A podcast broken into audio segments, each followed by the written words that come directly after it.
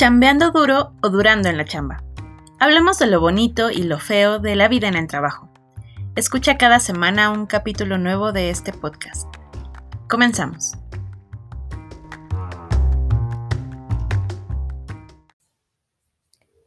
Hola, ¿qué tal queridos chambeadores? Muchas gracias por acompañarnos a un episodio más de Bonita Chamba.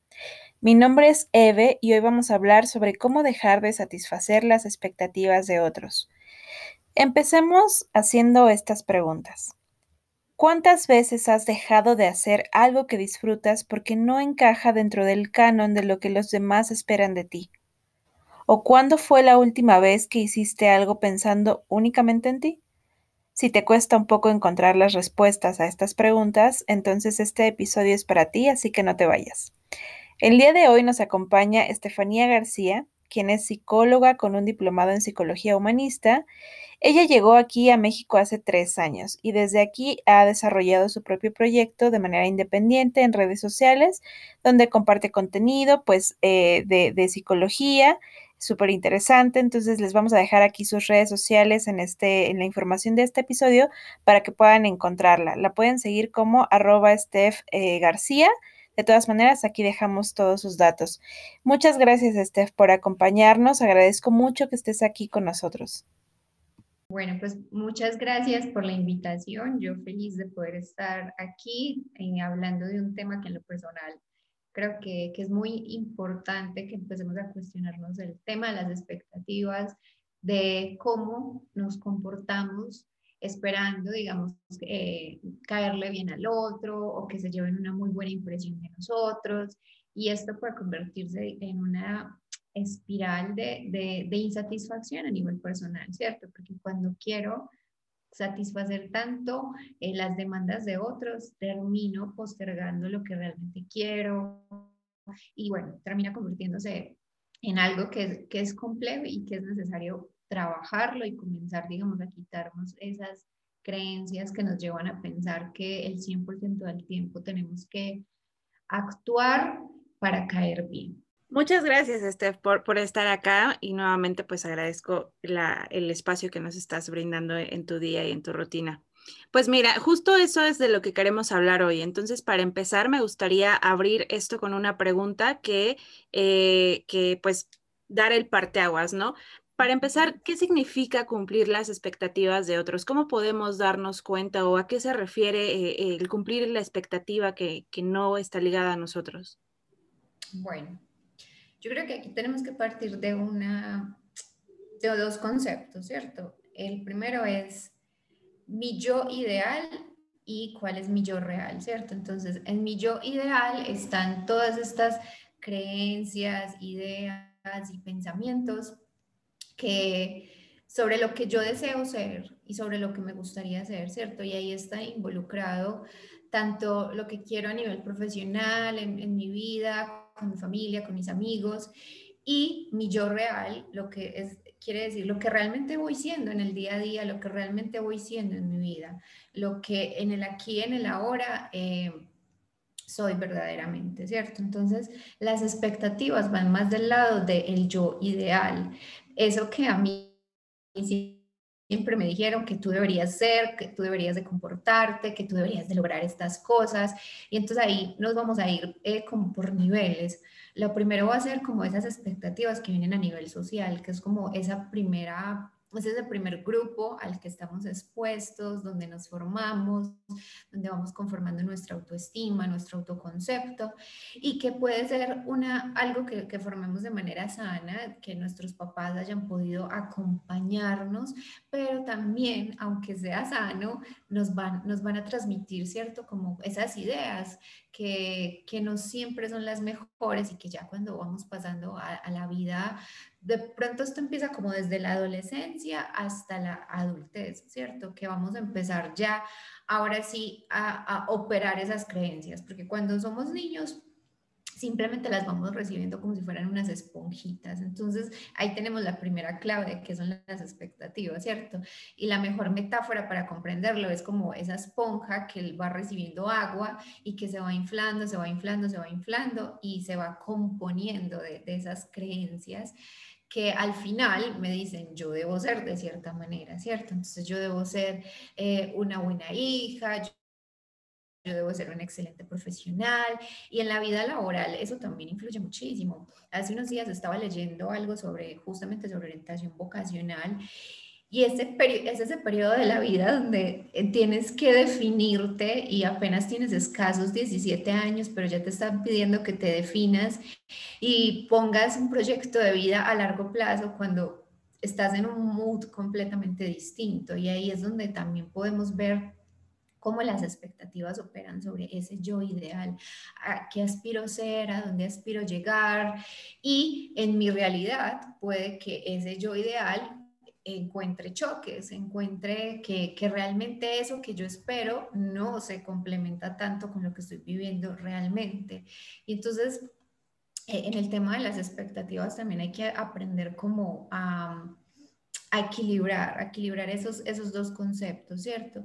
Eso del yo ideal, ¿qué me sirve?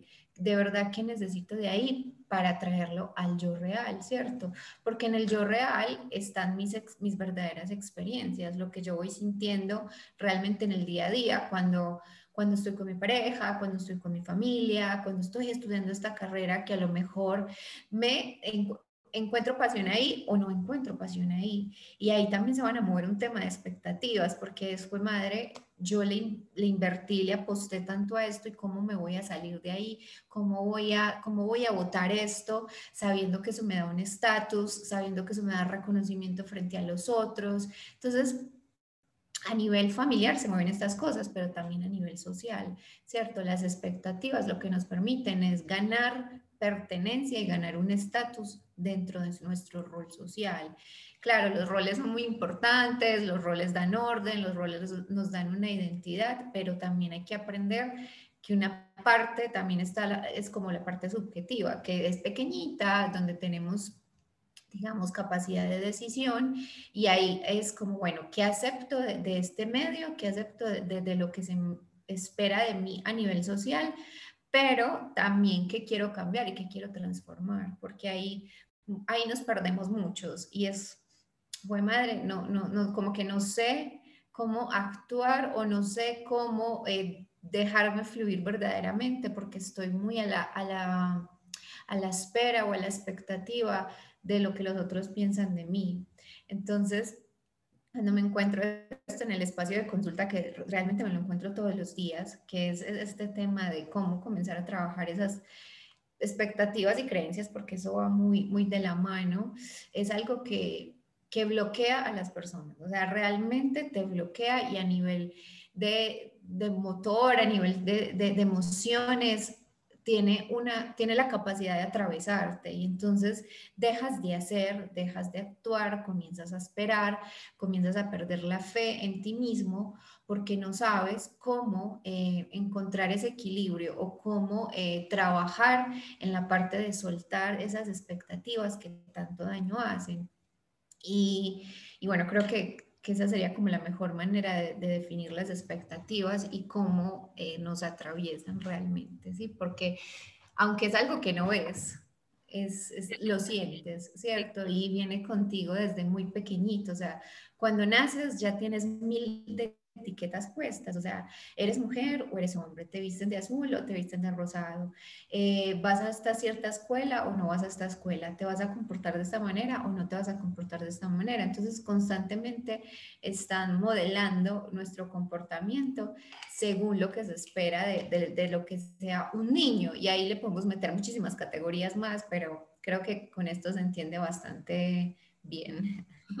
Claro, y creo que estas cosas que, mencionas, creo que eh, se rescatan mucho, que desde dónde nacen las expectativas, ¿no? O sea, nos, em, bien como, como, como lo dices, ¿no? Desde niños nos empiezan a, llenar de, de, una carga emocional en la que tenemos que cumplir expectativas, ¿no? O sea, justo esto, o sea, y cualquiera, creo que a todo mundo le, le pasó, el, eh, tú tienes que ser el abogado de la familia, tú tienes que ser el doctor de la familia, porque tu tío, porque tu hermano, porque tu primo, eh, ¿sabes? Y creo que esto, eh, refiriéndose como a un tema de orientación vocacional, ¿no? Creo que incluso desde pequeño te preguntan, em, ¿tú qué quieres ser de grande, no? Y uno acá volado en el nombre, yo quiero ser veterinario, yo quiero ser astronauta, o sea, pues tienes sueños de niño obviamente cuando vas creciendo eso va evolucionando, algunos dicen esto sí es para mí, pero a veces pues estas ideas se van como desligando de lo que nuestros padres quieren, nuestra familia, ¿no? Como, mm, yo creo que no, tú, mira, tu tío estudió esto y le va increíblemente bien, o sea, como que te van moldeando, ¿no? Y justo ahí es donde empiezas a pagar tus sueños, empiezas a, a mirar a otros lados, que creo que no está mal ver otras posibilidades, pero eh, a una edad tan pequeña, tan temprana, es, es complicado, ¿no? Como cargar con, con, eso. Digo, y eso, temas de orientación vocacional, pero si ya lo vemos como un tema ya más eh, personal, como esto, ¿no? De, no, tú, tú no tienes que, roles de género, ¿no? Tú no puedes salir tan tarde porque eres niña, eh, tienes que darte a respetar, o sea, como todo esto, esta carga que, que te prestan o que te depositan en ti tus, familiares a tan corta edad, creo que es complicada. Y desde ahí uno empieza a ver que empiezas a decepcionar, ¿no? Como que empiezas, esa, esa, nace esa idea de la decepción, de, híjole, yo no quiero decepcionar a mis padres, entonces, por eso voy a estudiar lo que ellos me piden, ¿no? Porque es como un tema de gratitud, de ellos están dándome esto, esto para que yo lo estudie, para que yo lo haga, el esfuerzo, todo lo que se ve implicado. Yo no quiero decepcionarlos, ¿no? Es cuando justo ahí es donde empieza, creo que esta idea del complacer, ¿no? Del complacer la, la, expectativa de alguien más. Y cuando uno empieza a complacer y a complacer y a complacer, creo que es muy fácil que lo o que lo adaptes a todos los aspectos de tu vida, ¿no? Si te es fácil complacer a tus familiares, de pronto se vuelve fácil complacer a tus amigos, todo el tiempo decirles que sí, aunque, aunque quieras decir que no todo el tiempo en el trabajo dices que sí puedes, aunque te estés ahogando así en tareas, ¿no? Entonces, creo que ahí es donde empieza a nacer el yo no quiero decepcionar, ¿no? Y entonces empiezas, porque todo el mundo tiene una, una expectativa sobre ti, te has moldeado para ser la persona perfecta, ¿no? Entonces, creo que creo que eso es como algo súper importante acá, que, que como mencionas empieza desde niños, pero, pero bueno, ahí ¿cómo es que esto nos empieza a afectar ya emocionalmente, personalmente? ¿Cómo, es que nos, cuando ya esto se vuelve insano, digamos? Mira, ahí como para complementar un poquito lo que decías y responder a, esta pregunta. Estamos tan acostumbrados al reforzador positivo o al refuerzo positivo, ¿cierto? Entonces, si tú haces esto, vas a recibir esto. Pero si no haces esto, entonces vas a recibir la consecuencia negativa y se vuelve insano cuando yo no sé qué decidir con mi vida porque tengo miedo a la consecuencia y eso me bloquea. Y entonces me, empiezo a generar ansiedad y empiezo a crearme mundos imaginarios donde me van a castigar y todos van a hablar de mí y van a decir cosas horribles. Y entonces por eso no actúo, por eso prefiero quedarme donde estoy porque si hago algo diferente voy a decepcionar y van a hablar mal de mí y entonces definitivamente yo no quiero eso.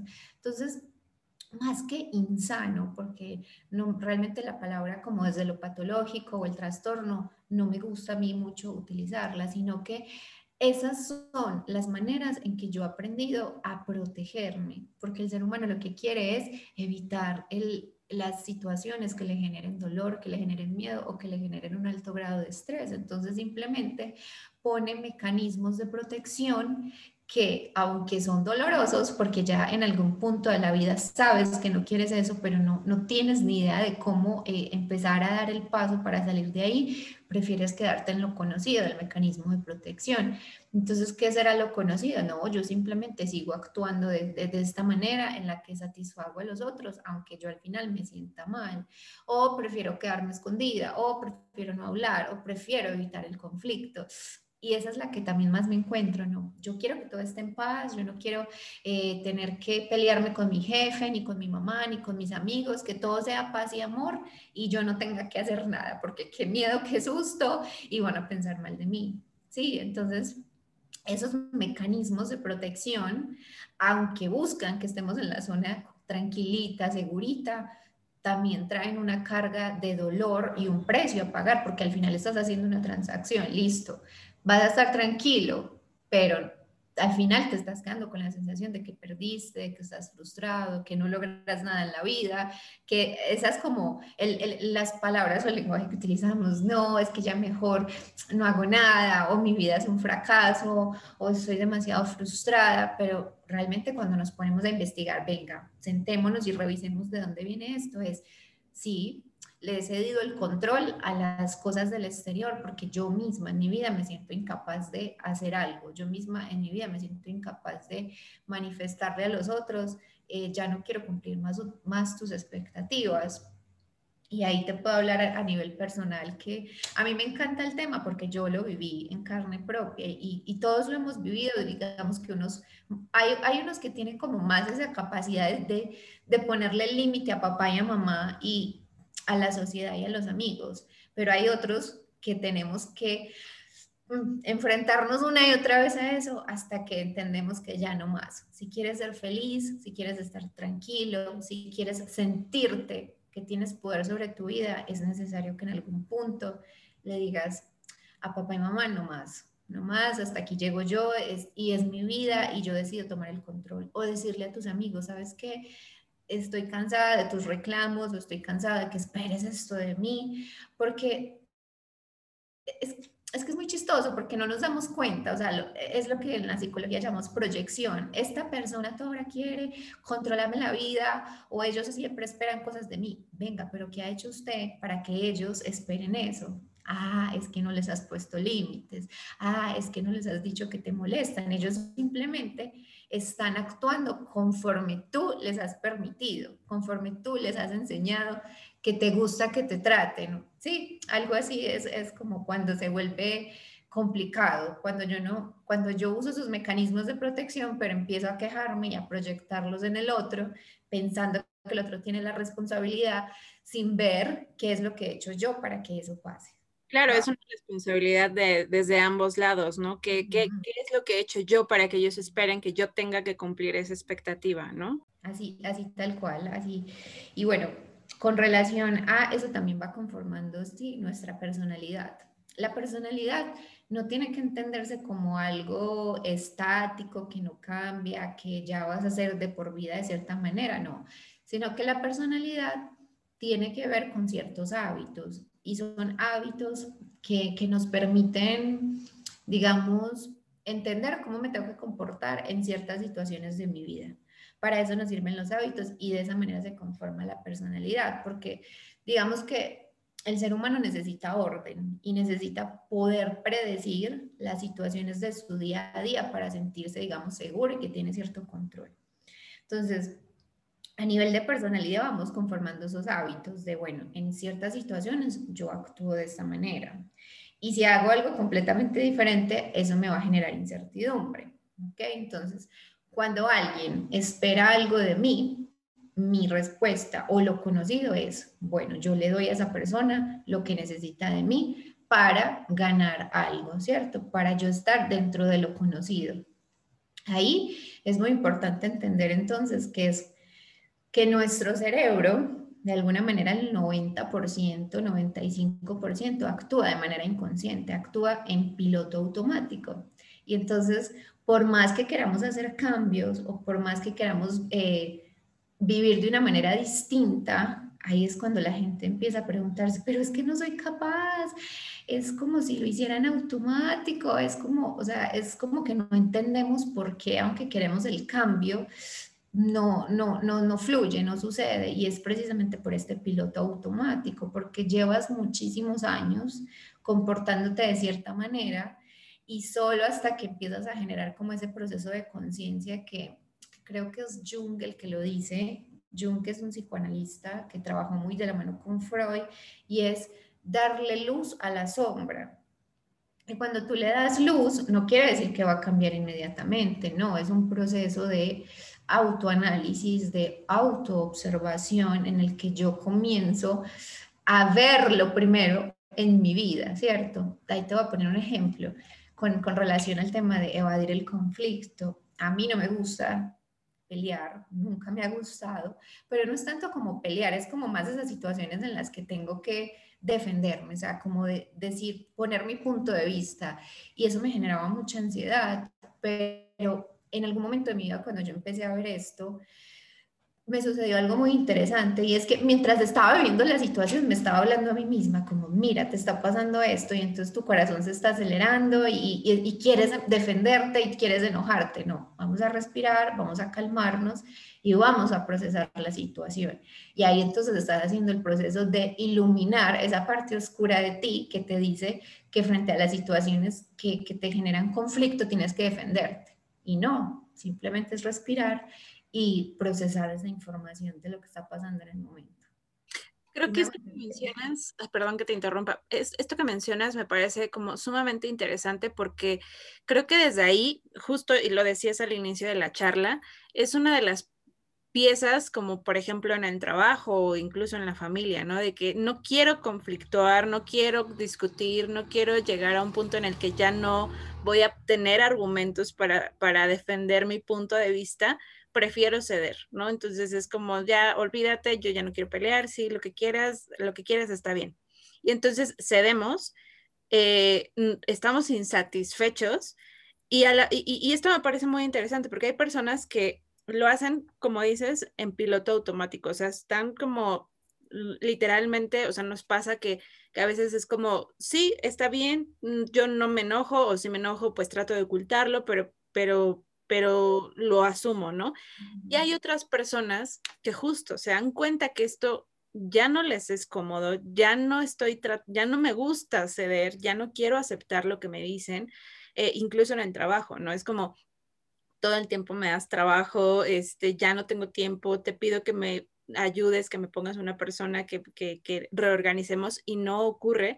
Y entonces empiezas como, como a, a generar como esta bolsita, le, llamo yo como este saco en el que vas metiendo todas las cosas que te incomodan y llega un punto en el que pues vas, vas arrastrando eso, ya te pesa y qué haces con él, ¿no? Creo que hay muchas personas que de pronto llega un punto en el que explotan, lo sacan todo y tienen como estos momentos, este, pues no, no, no, no los llamaría de iluminación, más bien los llamaría como de, como de explosión y hay otras personas que siguen cargando, pero, o sea, saben que existe esa insatisfacción, pero no saben cómo, cómo deshacerse de ella o cómo hablarlo, cómo, cómo llegar a un acuerdo con ellos mismos y con lo que los rodea para que esto ya no ocurra, ¿no? O sea, está como la persona que lo hace de manera inconsciente y la persona que está consciente de que está satisfaciendo algo que no le hace feliz, pero no sabe cómo dejar de hacerlo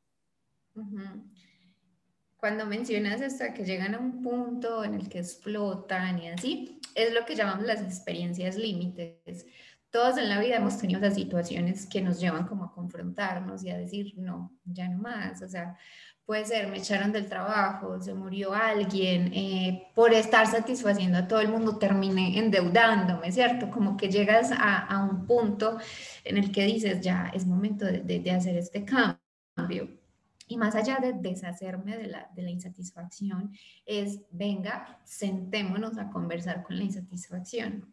Venga, preguntémosle qué es lo que quiere eh, decirme, qué es lo que quiere que yo entienda y para qué se está presentando en mi vida. Y ahí haces un proceso completamente diferente, que si lo podemos comparar, por ejemplo, con la medicina, que la medicina, eh, la medicina hoy en día lo que busca es pelearse con la enfermedad y con el síntoma. Entonces, tienes dolor de cabeza, te doy la pastilla para que se te quite el dolor de cabeza. Tienes un cáncer, vamos a operarte para extraer el cáncer. Y entonces es como, justamente la medicina te enseña a deshacerte de lo que está dentro de ti. Mientras otras posturas, que es como más la medicina oriental, te enseñan a revisar qué has venido haciendo con tu cuerpo, qué has venido haciendo con tu vida para que se desarrolle ese cáncer o para que se desarrolle ese dolor de cabeza. Y ahí vas a tener una visión completamente distinta. Entonces, a lo mejor Si tengo muchos dolores de cabeza es porque estoy pensando demasiado la vida y me cuesta sentirla, me cuesta decir, si me quiero ir un día eh, de compras o me quiero ir un día a hacer lo que se me dé la gana, lo puedo hacer. Pero entonces ahí es donde está, digamos, la dificultad de algunos. Es que no tengo ese poder, es que no, yo tengo que ser todos los días, tengo esta rutina específica y, yo no me puedo salir de esa rutina porque entonces dejo de ser yo. Entonces, más que un proceso de me quito esto que me está molestando, es conversemos con el síntoma, conversemos con el síntoma y el síntoma que me quiere decir. Me quiere decir que es necesario que suelte ese berraco control, que me hace sentir que no puedo ser más espontánea, más libre, reírme de mis errores, porque a veces también somos muy serios y a mí me pasa mucho. o bueno, me pasaba porque ya lo he trabajado un poquito más de, no, esta mujer tiene que ser seria en todos los espacios de la vida y no se puede reír ni un poquitico. Incluso cuando está con los amigos hay que mantener esa postura. Y eso es muy cansado porque al final, al final te vas a la cama con esa sensación de culpa, de, ay, ¿por qué yo no soy capaz de, de, disfrutar como los otros? Porque yo no soy capaz de... Y empieza ese proceso de comparación, que es el otro shot de veneno que te tragas todos los días de, ay, ¿por qué será que los otros días hacen lo que yo no soy capaz? En esa idealización de que la vida de los otros es perfecta y la mía es un desastre o un caos. Y ahí también creo que le sumaría como esta parte de... Eh, de las cosas que dejamos de hacer por lo que van a pensar los demás, ¿no? Entonces es como, yo quisiera aprender a bailar, pero es que yo no bailo tan increíble como lo hace esta persona, ¿no? Mejor no lo hago, ¿no? O yo quisiera aprender a pintar, pero híjole, no me va a salir perfecto como yo quisiera, mejor no lo hago, ¿no? Porque todo el tiempo estamos cumpliendo la expectativa también de que tenemos que ser los mejores, ¿no? Entonces es como, también es una carga pues, cognitiva de que todo el tiempo tienes que ser esto, tienes que ser algo y pues la verdad es que pues que no, no, no es así, ¿no? Pero sí nos afecta, o sea, nos afecta muchísimo. Demasiado. Es, este, o sea, es como si tú te pones a pensar qué era lo que te pedían de chiquitito y entonces al niño le decían, mami o papi, no hable que aquí están los adultos. Ah, y entonces yo no puedo decir nada porque eh, si digo algo, pues está mal, yo no puedo interrumpir a los mayores y cuando entonces vas a la vida profesional, no digas nada frente a tu jefe porque eres la autoridad y tú no tienes derecho, no, no, no. Y entonces ahí también hay una, una idea sobre la autoestima y el autoconcepto de eres pequeñito en ciertos espacios y no puedes opinar. Y a nivel social también te van diciendo eso, o sea, esas jerarquías de eh, frente a esa jerarquía tú no tienes poder tú no puedes actuar. Y el orden social es necesario, sí, pero no un orden que también cercene tu capacidad de opinar. Por eso, por eso es importante el proceso de conciencia, para darte cuenta de yo me tragué esas, yo me tragué la idea de que verdad yo soy pequeñita y qué gran mentira, porque cuando estás en la vida laboral también se espera que tú puedas opinar, que tú puedas aportar, que tú seas creativa, que, sea, que dejes salir a ese niño interior que sí era creativo, que sí era espontáneo, pero no lo fueron apagando. O también cuando nos decían, es que tú tienes que ser el mejor en la escuela. Si no me sacas un 5, bueno, en, en Colombia es el 5, pero acá es el 10. Si no sacas un 10 en la escuela, entonces no, tú vas a, vas a vivir el calvario de que tus papás te miren feo, te quiten la televisión o que esperen que seas mejor en ciertas áreas, no sé, matemáticas, cuando realmente a lo que a ti te gusta es el arte y ahí sí te la metes, se la metes toda y te la disfrutas, pero como eso no da plata, como eso no da plata, yo no voy a dejar que mi hijo disfrute de esas cosas. Entonces, en la vida ya cuando somos más grandecitos y tenemos más capacidad de, decisión, no la ponemos en práctica, porque ni siquiera sabemos cómo empezar a hacerlo. Y ahí me acuerdo del caso de una persona que acompaño que me decía, es que, ¿sabes qué, Estefa? Cuando yo, yo estoy sola, sin mis papás, y estoy en casa y, yo ya no sé, no sé qué hacer, o sea, no sé, no sé si, irme al cine o, irme con mis amigas o a lo mejor tomarme una copa de vino sola y disfrutar la música. No, es que no sabes, no sabes. Y no sabes porque toda la vida te han venido diciendo no lo hagas porque no tienes derecho a hacerlo. Sí, entonces mira qué fuertes son las expectativas. No, no, te conoces. Estás sí, no, de pues no sé qué me gusta, porque no, no, no te diste como esa oportunidad de, de explorar, de explorarte y de explorar aquello que sí te satisface, ¿no?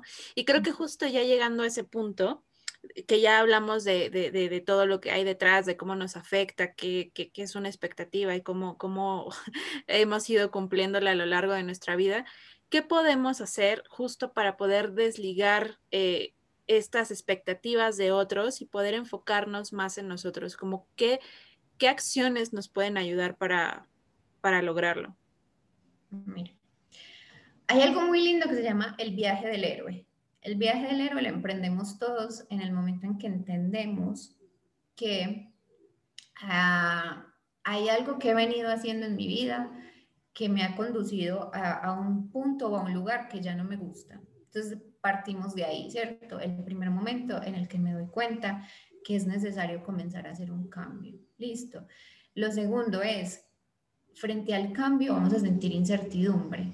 Y, es, y, y a esa incertidumbre no debemos de temerle, porque es como esa emoción de cuando vas a hacer algo nuevo, que no sabes qué va a pasar, pero, pero que eso te emociona, que eso te dice, sí, sí, sí, lo voy a hacer porque puede que venga algo, algo bonito, algo nuevo, ¿cierto? Entonces es, da mucho miedo decir no a las expectativas, pero también conectarse con la emoción de que eso es un paso en tu vida para conocerte, que es un paso en tu vida para entender que si un fin de semana no tienes planes para salir con tus amigos, eso no te hace un fracasado, que tú puedes, no sé, sentarte a, leerte una, sentarte a leer un libro tomarte una copita de vino y disfrutarte a ti misma, es algo que yo también, digamos, como que tuve que resignificar en mi vida.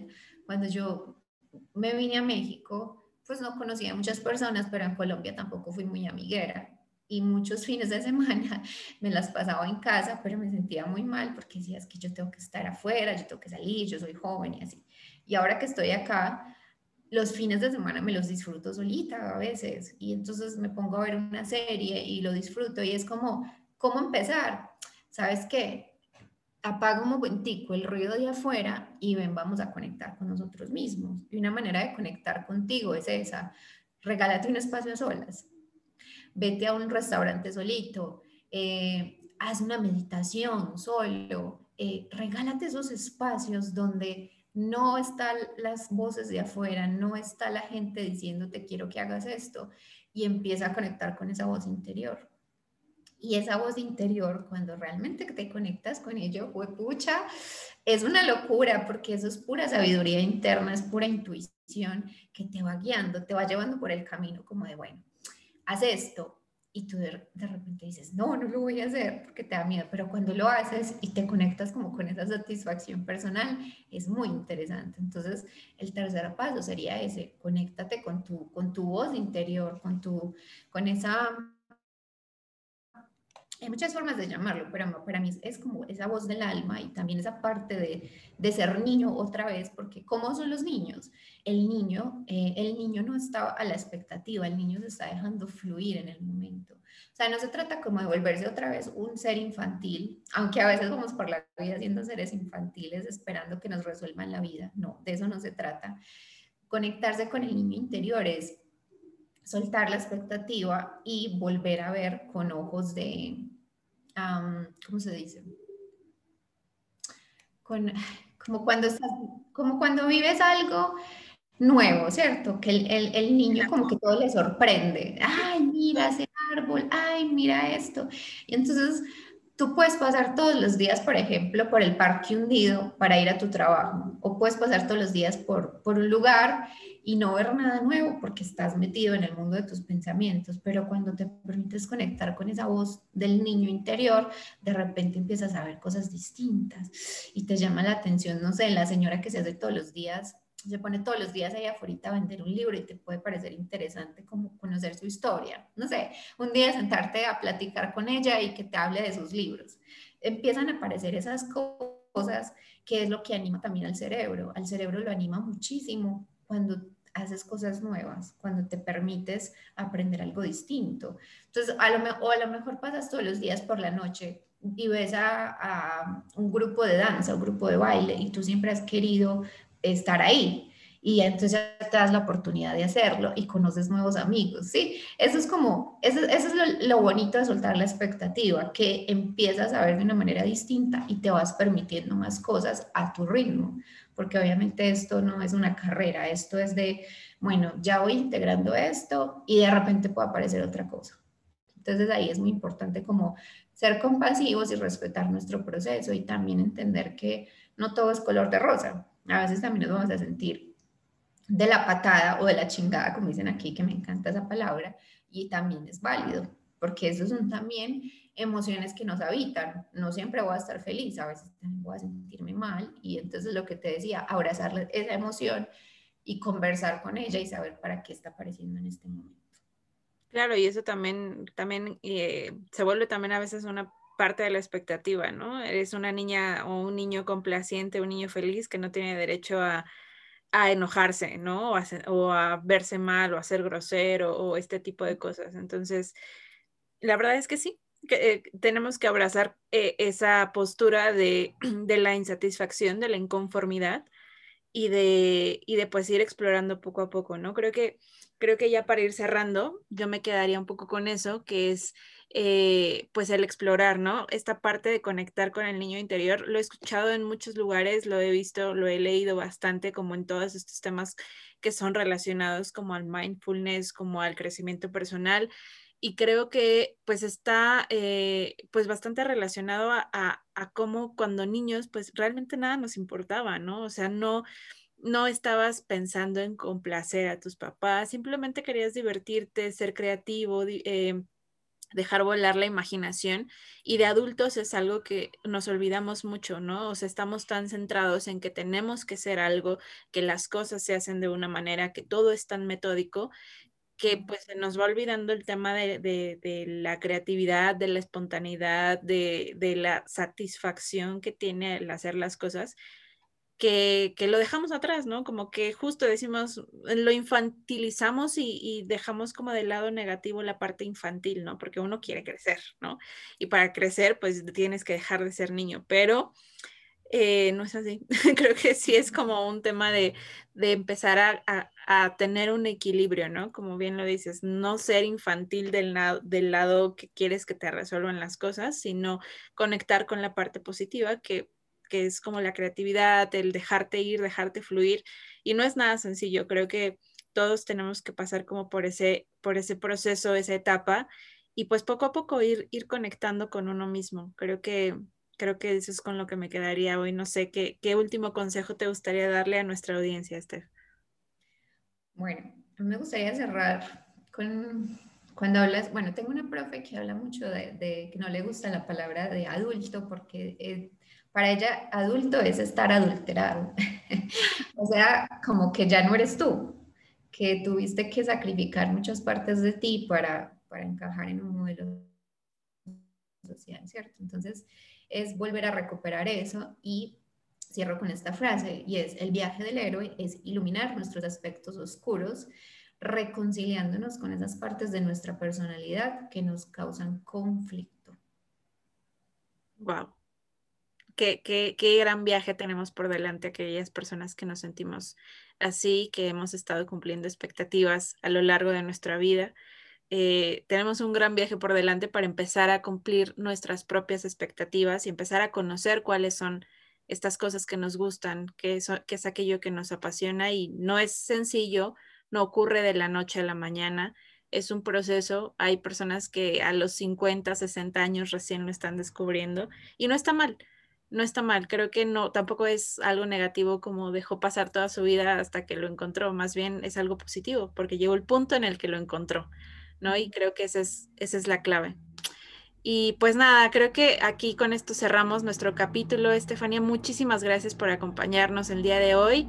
Eh, ahí les vamos a dejar las redes sociales de, Estefanía para que la sigan en, su proyecto de, psicología, para que la puedan contactar si tienen más dudas respecto a este tema o a otros, a, bastantes otros que hay una lista inmensa. Si quieren alguna asesoría, alguna terapia en la que las pueda acompañar Steph, pues ahí les vamos a dejar su contacto.